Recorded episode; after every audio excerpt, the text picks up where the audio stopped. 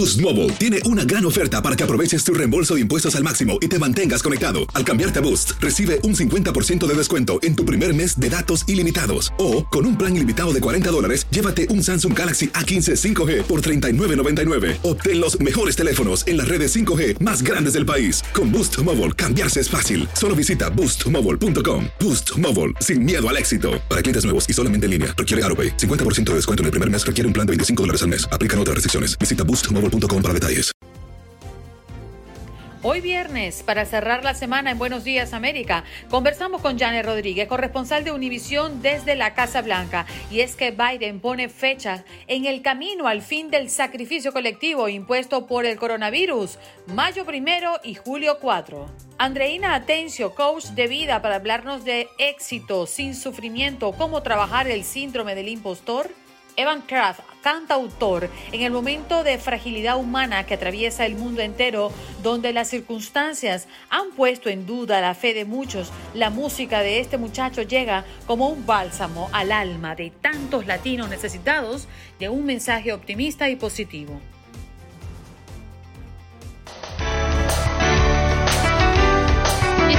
Para recibir a Janet Rodríguez, corresponsal de Univisión desde Washington. Muy buenos días, Janet. Feliz viernes para ti.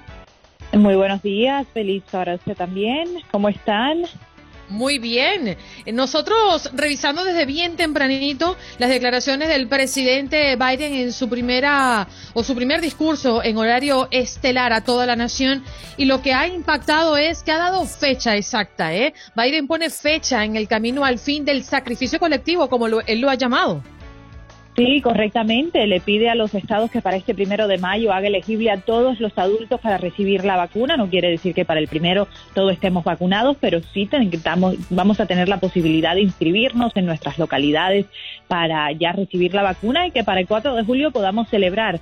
Él no le pone fin a la pandemia, no dice el que el 4 de junio la pandemia se habrá acabado, pero que sí ya estamos regresando a una normalidad y pero que necesita la ayuda, ¿no? Ese yo creo que fue el llamado a los estadounidenses que sin la cooperación de todos nosotros, de que nos vacunemos y sigamos tomando todas las recomendaciones y acatándonos a las recomendaciones de los CDC, eh, no vamos a llegar allí. Tenemos que poner de nuestra parte para que todos en conjunto como país podamos llegar al final de ese túnel oscuro, como él lo llamó anoche. Así que sí hay fechas pautadas, pero sí, como bien él dice, si, si no ponemos de nuestra parte, difícil que lleguemos ahí.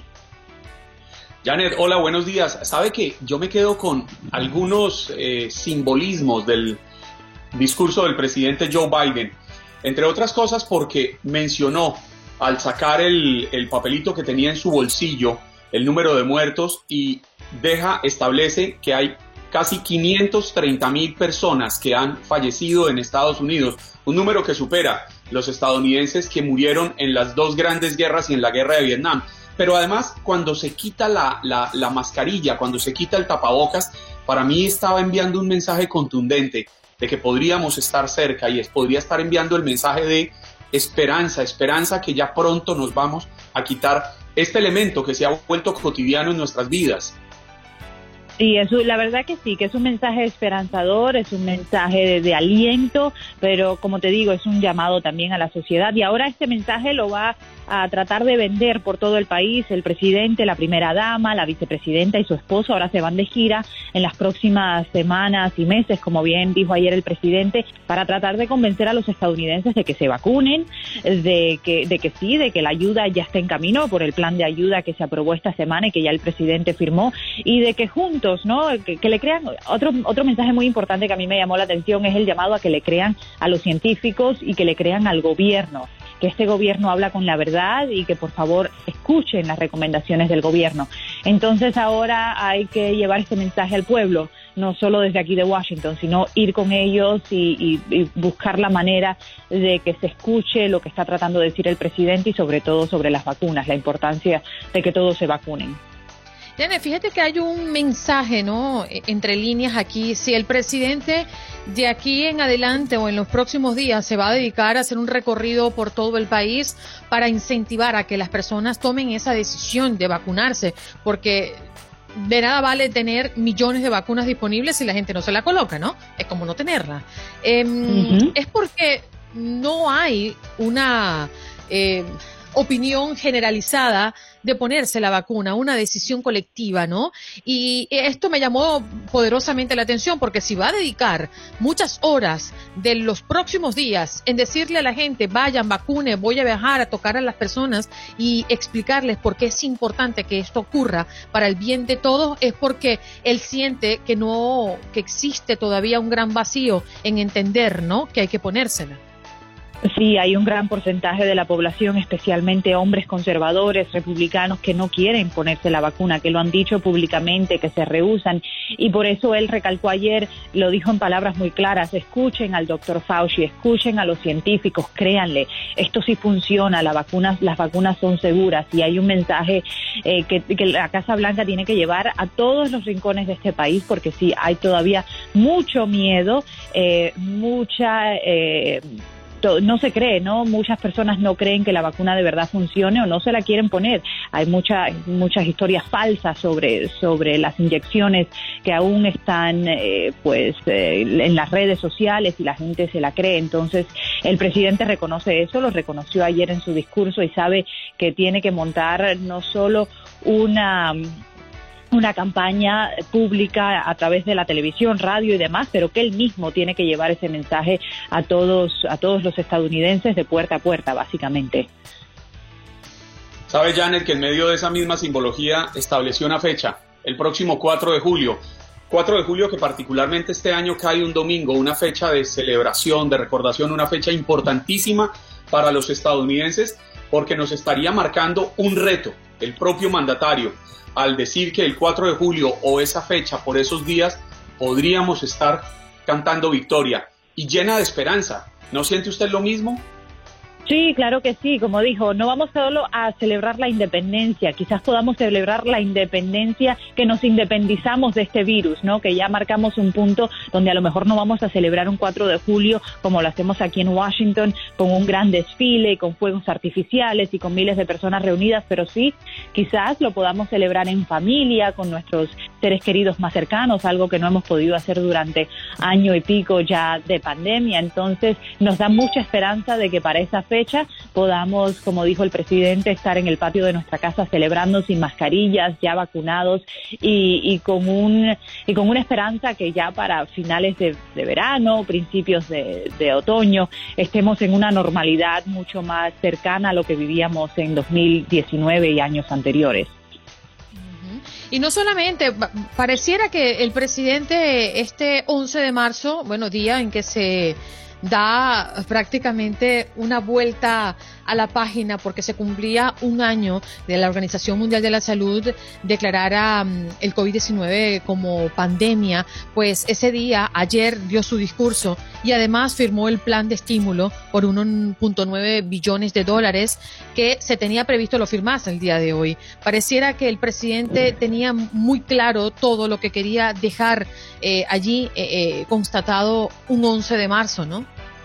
Sí, correctamente, marcar una pauta, eh, decir ya vamos, ahora sí, vamos dándole la vuelta a esto, esperemos que muy pronto, eh, como te digo, regresemos a la normalidad, sabe que la ayuda es muy necesaria, que el país está pasando todavía por una crisis económica muy aguda, que se necesita este dinero, aunque muchos republicanos argumentan lo contrario, pero ahora nada, ahora es eh, llevar este mensaje a todo el país y también tratar de buscar apoyo, porque en un final este gobierno quiere eh, que se le dé el crédito que ellos creen es necesario por todo lo que han hecho en estos primeros 50 días con la pandemia y con el estímulo económico, que sigue siendo un logro político muy grande para el presidente, que en 50 días logró que el Congreso pasara un paquete más de estímulo cuando había gran oposición del partido contrario. Un mensaje conciliador y como usted muy bien lo dice, un mensaje de esperanza en el que no se desgastó mucho en mirar hacia el pasado, aunque sí lo mencionó, es importante resaltar que al comienzo habló de lo que había sucedido sin mencionar a Donald Trump, estableció algunas responsabilidades a su juicio, pero paso inmediato desvió sus palabras hacia el futuro y marcando un derrotero de unidad. Janet, en la Casa Blanca, ¿se siente esa esperanza en estas últimas semanas como las estamos sintiendo quizás nosotros hoy?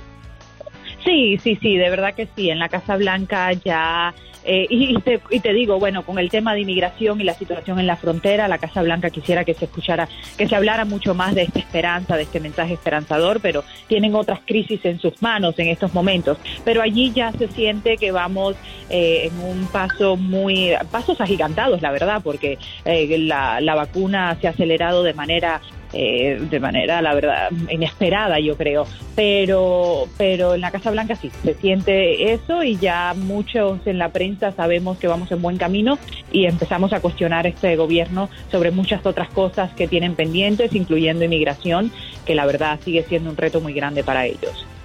Janet, muchísimas gracias por acompañarnos. Un abrazo y que tengas estupendo fin de semana. Para ustedes también. Bye bye. Janet Rodríguez, corresponsal de Univisión en la Casa Blanca, hoy acompañándonos y desmenuzando un poco lo que ha sido pues las declaraciones recientes del presidente Biden. En Buenos Días América. Buenos Días América. Tu opinión importa. Nuestras redes sociales. Facebook. Buenos Días AM. Tu opinión importa. Instagram. Buenos Días América AM. Buenos Días América AM. Tu opinión importa. Día 51 de Joe Biden en la presidencia. ¿Cómo va su agenda? El mismo día que se cumple un año del inicio del confinamiento por la pandemia del COVID-19 acá en este país, el presidente Joe Biden firmó el plan de estímulo por 1.9 billones de dólares que el miércoles aprobó el Congreso. Esta firma constata la primera gran victoria legislativa del gobierno de Biden. Por otra parte, pues el primer ministro japonés prevé viajar a Estados Unidos el próximo mes de abril, de modo que sería el primer dirigente extranjero en reunirse en persona con el presidente de los Estados Unidos, así lo han informado desde el gobierno japonés, mientras que mm, Biden establece la meta del primero de mayo para que todos los adultos sean elegibles para la vacuna. Día 51 de Joe Biden en la presidencia. ¿Cómo va su agenda? Vamos con nuestra próxima invitada y ella es Andreina Atencio. Muy buenos días. Eh, ¿Cómo está Tocaya? Sí, señor, Tocaya. Bueno. La cuarta. Andreina, Andreina Atencio. Permítame hacerle una pregunta. ¿Usted de dónde es? Venezolana. Hágame el favor. Oiga, es que se, se lo digo porque yo nunca, y voy a cumplir, estoy cerca de cumplir 50 años, y nunca había conocido una Andreina conocí a mi gran amiga Andreina Gandica y yo decía, es la única Andreina que voy a conocer. Ese nombre yo no lo había oído y me parece lindísimo. Pero resulta que la mejor amiga de Andreina se llama Andreina, de Venezuela también. Hace semanas atrás tuvimos otra invitada, también llamada Andreina, de Venezuela. Y ahora la tenemos a usted, Andreina Atencio, de Venezuela. Y te voy a decir algo. No vas a encontrar otra Andreina que no sea venezolana porque es un nombre venezolano, es decir, no vas a encontrar Andreina chilena, argentina, es venezolana. Ahí está. Toma chanco tu banana y esto es para que comiences a conocer mundo, Juan Carlos. Este es el mundo. bueno, vámonos, Andreina. Eh, coach de vida. Hoy venimos a tocar un tema sumamente interesante. Éxito sin sufrimiento. Esto que le llaman el síndrome del impostor. Cuando deseas hacer algo y algo aquí atrás te dice no lo puedes hacer, que no eres suficiente. ¿Cómo? ¿Cómo podemos manejar esa situación? Ok, les cuento primero. Eh, eso de éxito sin sufrimiento viene de identificar que un punto de dolor común en las personas que o son exitosas o están con, en el camino al éxito, me di cuenta que la mayoría de nosotros no nos gozamos el camino al éxito, sino que lo padecemos. Y lógicamente tiene que ver con el síndrome del impostor. Y esto es una experiencia. Fíjate que yo no digo yo sufro de síndrome del impostor, sino tengo la vivencia, la visita de esa voz, Andreina, que como tú dices, nos viene a sabotear, a torturar muchas veces y dice, no vale, tú no estás preparada para este proyecto. No, no, no, se van a dar cuenta que tú eres bueno, pero no tan bueno como mucha gente cree. Entonces hay una sensación de fraude, de no estoy listo, tengo que hacer mil cursos porque no estoy listo. Ahí aparece el estudiante eterno que no siente que está preparado para hacer algo. O el que ve a otro en las redes porque además el social media ha potenciado y disparado ese síndrome del impostor en forma eh, intensa. Y entonces tú dices, no, hay otro que lo hace mejor que yo. ¿Por qué? ¿Cómo voy a salir yo con mi curso de Tu Gran Despegue si hay tanta gente más calificada que yo? Entonces es esa voz que continuamente te está diciendo un mensaje claro, tú no eres suficiente. Y con eso vive cantidad de gente, porque además generalmente se padece en solitario. Es algo, ese pensamiento rumiante que lo compartes con el coach, con el mejor amigo, pero, pero se lleva generalmente en solitario. ¿Y qué hacer para superarlo, Andreina, teniendo en cuenta que realmente en la sociedad actual no son pocos los que están empeñados en que no somos capaces, en que queremos ningunear al otro, en que queremos pasar por encima del otro, entre otras cosas, y creo que lo más importante, por física envidia. Sí, sí. Eh, eh, eh, yo, yo les quiero dar una buena y una mala noticia. ¿Cuál quieren primero? no, pues la mala para alegrarnos después con la buena. Ok. estamos sincronizados, doctora. Ok, ok. La mala es que el síndrome no, apare no desaparece totalmente. Es decir, se vive con él, puedes hacer que si es un visitante eh, permanente, se convierta en un visitante ocasional. Más no es un diagnóstico psicológico, ojo, es una experiencia, es una vivencia, pero em, yo no ofrezco a mis clientes que va a desaparecer totalmente. Esa es la mala noticia. La buena noticia es que aprendes a lidiar con él y cuando ustedes me dicen, Andreina, pero ¿cómo se hace? Voy a hablar de algo bien importante. Para mí, una de las formas de abordarlo y una de las estrategias que yo utilizo es hacerte amiga o amigo de esa voz reconciliarte, porque ¿qué pasa? La gente generalmente empieza a lucharlo y cuando ya empiezas a lucharlo, se hace grande, se hace fuerte, se convierte en un monstruo, por lo tanto, iniciar un diálogo amistoso. Yo siempre digo, Juan Carlos y Andreina, que es sentarlo en el sofá de tu casa, brindarle un cafecito, un tecito. Yo digo, no le brinden otra cosa mejor porque se les puede quedar instalado en el sofá. Entonces, permite que entre a tu casa y empiezas a dialogar. Obviamente, el diálogo eh, eh, tiene algunas características, pero yo siento que cuando ya aprendes a convivir con el síndrome, el síndrome empieza a ceder.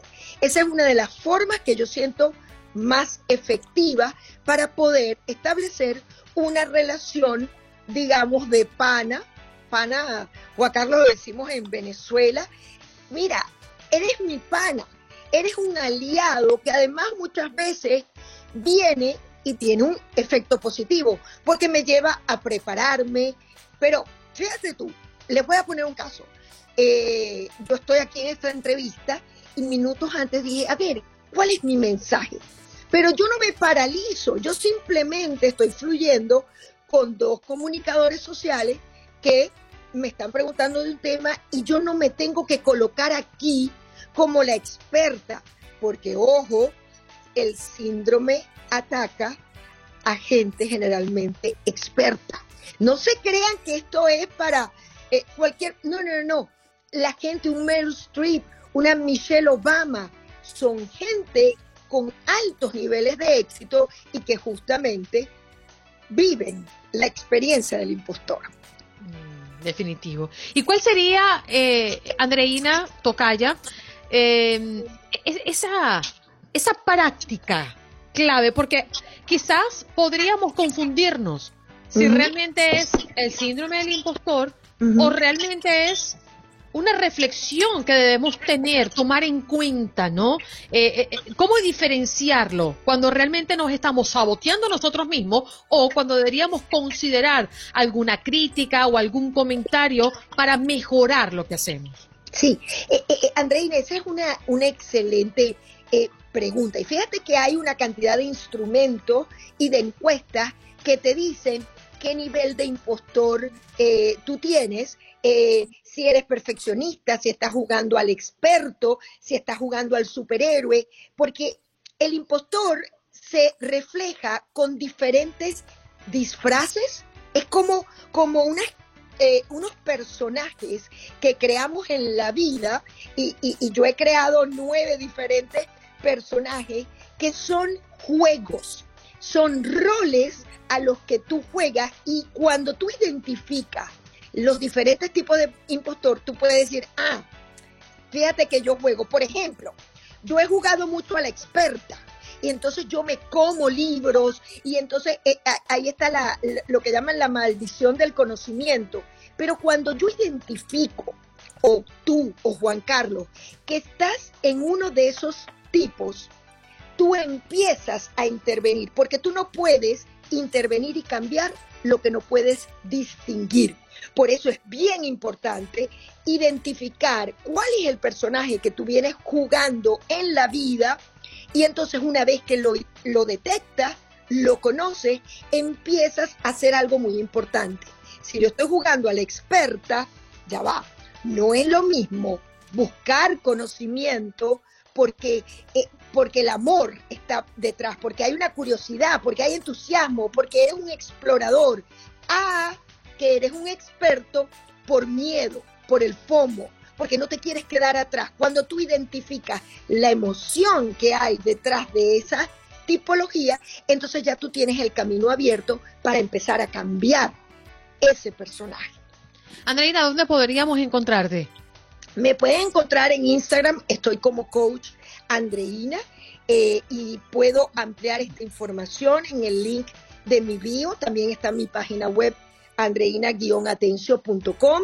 Me pueden escribir y, bueno, yo creo que eh, es un tema que, que, me apasiona porque parte de mi why, de mi por qué, está justamente en apoyar a las personas para que puedan alcanzar el éxito con menos sufrimiento y con mayor goce.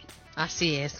Disfrutar el camino. Gracias, Andreina. Un abrazo. Un abrazo para ustedes. Muchas Seguro. gracias. Allí escuchábamos a Andreina Atencio Coas de vida hablando del síndrome del impostor, cómo podemos atacarlo y que no nos haga tanto daño cuando estamos justamente en este camino.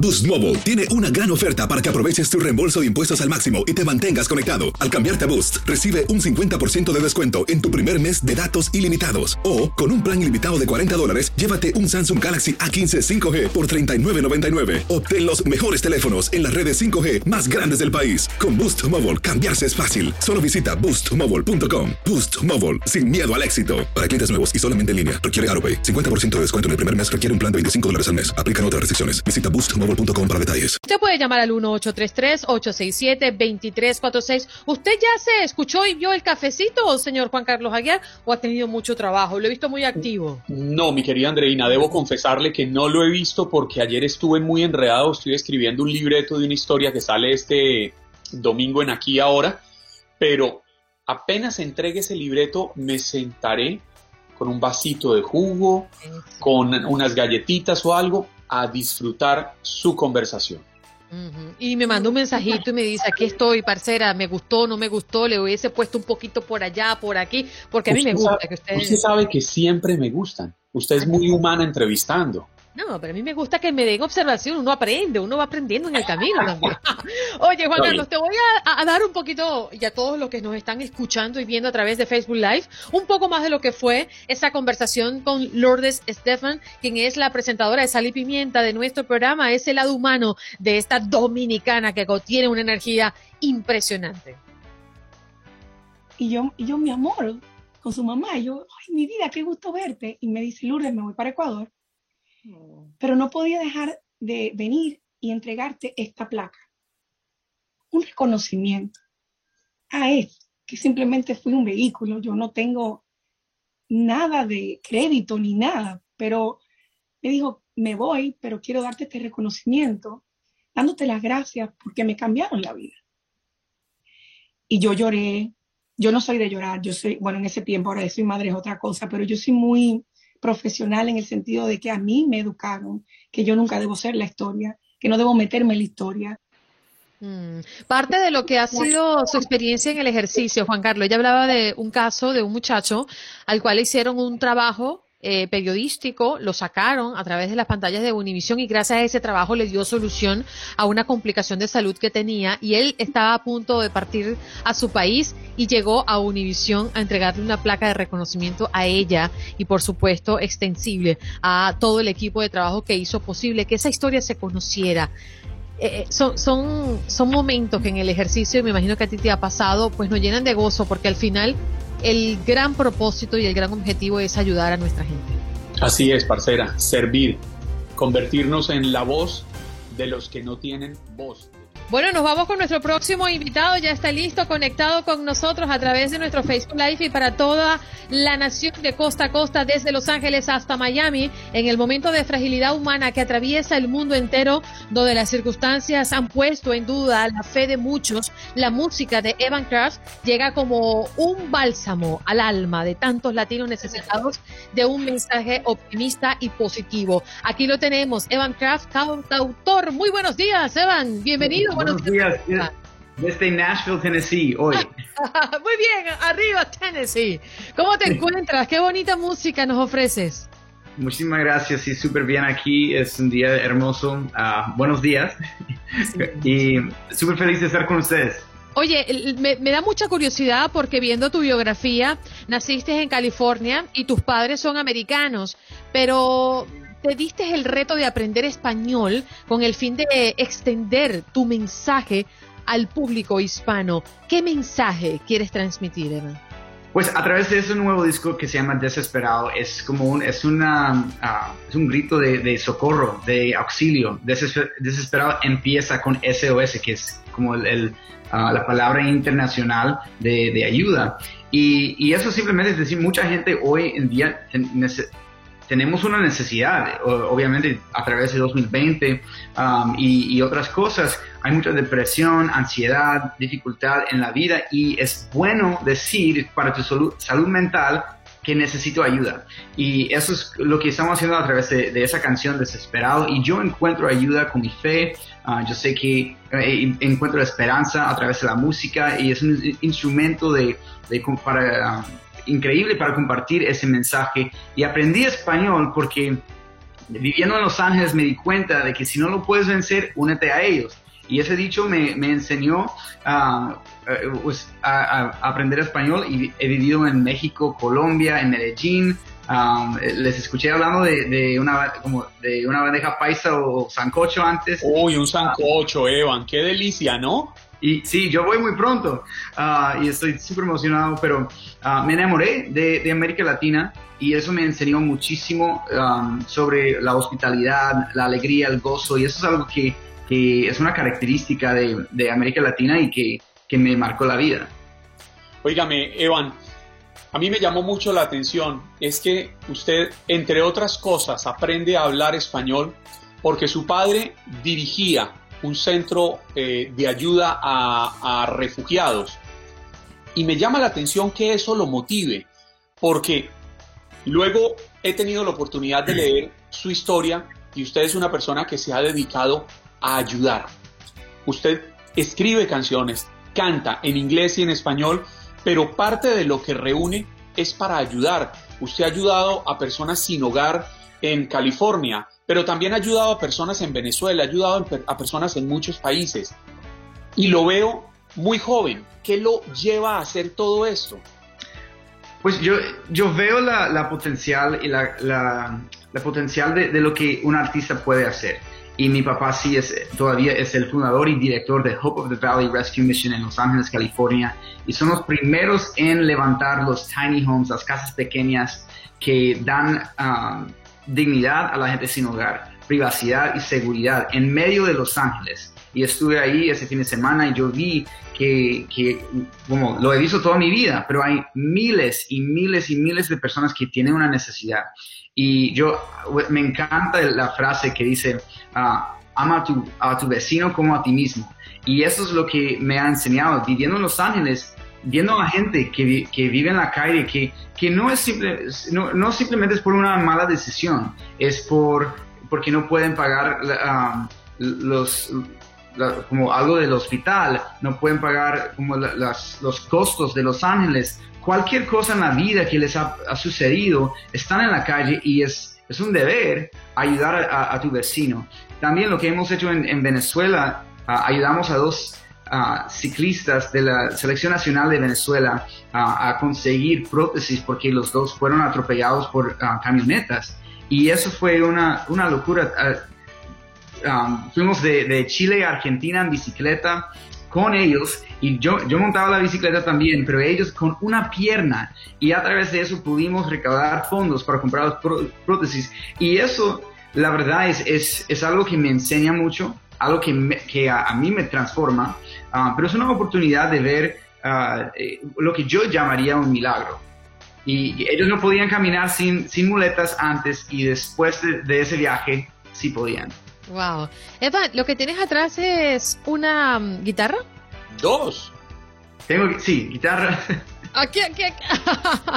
¿Y la puedes, la puedes activar? ¿La, la, puedes tener con nosotros aquí? Ah, sí. dos guitarras. Mira, uno. Ah, además la tenía fuera, ya lista. Ya, siempre listo. Siempre listo como los Boy Scouts. A ver, Desesperado es el título del nuevo álbum, ¿cierto? Sí, exacto. ¿Quieres cantarnos esa?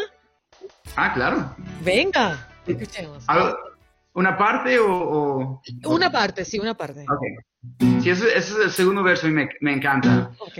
I'm desperate, I confess, I'm a mess, and I'm finally here at the end of myself. Quería ser aventurero, pero ya soy extranjero, now I'm calling out for help. Tenía un pie en la tumba, felt like I was doomed by my failures, you turned around. Spoke to these dry bones, wet secos, lead me to your heart, my promised land. Dame una gota de agua viva. Vuelveme a la vida, desesperado, llévame a tu corazón. Necesito de tu amor, y el aire más que el sol. Desesperado, por tu gracia y tu perdón. Sin ti yo sé que no soy, es mi destino, Dios. Desesperado. ¡Ah! ¡Qué bonito! Me encanta el ritmo. Siempre listo, ¿no? Ah, siempre listo, me encanta. ¿A quién le canta, Seban? En esa canción estoy cantando a, Dios, pidiendo ayuda, ah, y, es como una, imagen que, soy un náufrago. Uh, y, es como, hicimos un video también que estoy en una isla en la República Dominicana, pues súper chévere, muy divertido. pero es, eh, como, como dije antes, es una, una canción diciendo que yo necesito ayuda. Y, yo sé que mucha gente puede identificarse con eso, porque a veces tenemos miedo de pedir ayuda de un amigo, de, de hasta la familia, y, y es súper es, fácil decirlo a, a, Dios, que, que, todos podemos decir, ah, como si no escuchamos una voz, no, no importa, pero decir, yo, yo necesito hablar con alguien. Y si estoy hablando a mi techo, si estoy hablando con Dios a sí mismo, eso me ayuda a, a sacar las emociones y, la frustración a veces de estar en una circunstancia. Yo sé que todos pueden identificarse con, con la frustración en el último año, que todo ha cambiado. Óigame, Evan, hay algo que a mí me llama mucho la atención y es la fuerza que están tomando los cantantes cristianos en este momento. Y me llama mucho la atención porque se atreven a cantarle a Dios, se atreven a romper el esquema de la música comercial y logran un éxito impresionante. Usted, tan joven, tiene ya más de 594 millones de vistas en YouTube, más de un millón de seguidores en Instagram, más de 4 millones de seguidores en otras redes. ¿Por qué se inclinan por esta música cristiana y no por la musical que uno pensaría que les va a dar más éxito, que les va a dar más dinero, que les va a dar más fama? pues siempre es una tentación, pero um, es, es, parte de, mi, de mi convicción, que, que yo tengo una, una, convicción, algo que yo creo, uh, creo en eso y confío en eso, pero creo que mucha gente está, se, se trae a esa música porque hay esperanza, es, uh, son letras que hasta los niños pueden escuchar. Y, y, yo sé que como muchas canciones que son muy populares uh, son, no son uh, para los, los, los, jóvenes, para los niños, pero esa música cuando se siente desanimado, de, um, frustrado, se puede escuchar una canción como Desesperado y, y, me identifico con eso. Tengo otra canción que se llama Be Alright, Todo va a estar bien, que es una canción que escribí antes de la pandemia y salió en marzo y esa canción pudo consolar a mucha gente que, que estaba muy, como obviamente, encerrado en su casa y no, no sabíamos cuándo iba a, a, parar. Yo y, quiero escuchar Todo está bien. ¿La canto? Claro, venga, venga, nos quedan todavía un par de minutitos y podemos aprovecharlo. Vuelve otra vez la guitarra para acá, véngase para acá. Sí, esta es una de mis canciones favoritas porque pues la tengo bilingüe. Um, hay un hombre que calma todo temor, un amor que consuela el más intenso dolor es fiel a sus promesas y me cuidará. De mi fe es el ancla, nunca fallará. Todo va a estar bien, everything will be alright. El mundo en su mano está, el mundo en su mano el creador del universo venció toda ansiedad. El mundo en su mano está. Todo va a estar bien. Ay, qué bonito. Maravilloso. Además, ¿Qué poder tiene la música? No, no eh, y estoy medio, pensando en el momento en el que Evan está cantando, en orar a través de la música, ¿no? Y qué, cuántas maneras hay de, llevar ese mensaje o de llenarte de paz o de, o de emocionarte. Nos cantaste una estrofa y voy a ir a buscarla completita porque la quiero escuchar. Perdón, Juan Carlos. No, no, no, que además el, el, el tono de voz de Evan lo lleva a uno a una tranquilidad impresionante y lo pone a pensar en Dios, lo pone a uno a reflexionar en la inmensa necesidad que tenemos en este mundo de tolerarnos, de respetarnos, de entendernos. Exacto, y creo que en, en, en, el último año, por la política y tantas cosas que, que much, muchas familias se dividieron sobre la política. Y es un momento que, que deberíamos de unirnos como, como seres humanos, como eh, si, si, viven aquí en los Estados Unidos o donde sea, como, como ciudadanos, y decir que, y reconocer la dificultad que, que, mucha gente está sufriendo. Y eso como cuando yo veo a la gente sin hogar en Los Ángeles, me doy cuenta de que mi situación no es, de, no es tan grave. Y obviamente yo tengo dificultades, yo tengo circunstancias reales. Evan, te, te, pedimos y discúlpame que te interrumpa, que te quedes unos minutitos más. Vamos a hacer una pausa al aire de nuestras emisoras, pero ¿dónde podemos encontrarte en las redes sociales? En, evan, en evancraftmusic.com. Gracias por escuchar el podcast de Buenos Días América. Recordándote que en las redes sociales puedes conseguirnos en Facebook como Buenos Días AM, en Instagram Buenos Días América AM y este nuestro podcast todos los días, un podcast nuevo. Boost Mobile tiene una gran oferta para que aproveches tu reembolso de impuestos al máximo y te mantengas conectado. Al cambiarte a Boost, recibe un 50% de descuento en tu primer mes de datos ilimitados. O, con un plan ilimitado de 40 dólares, llévate un Samsung Galaxy A15 5G por $39.99. Obtén los mejores teléfonos en las redes 5G más grandes del país. Con Boost Mobile, cambiarse es fácil. Solo visita boostmobile.com. Boost Mobile, sin miedo al éxito. Para clientes nuevos y solamente en línea, requiere AroPay. 50% de descuento en el primer mes requiere un plan de 25 dólares al mes. Aplican otras restricciones. Visita Boost Mobile para detalles.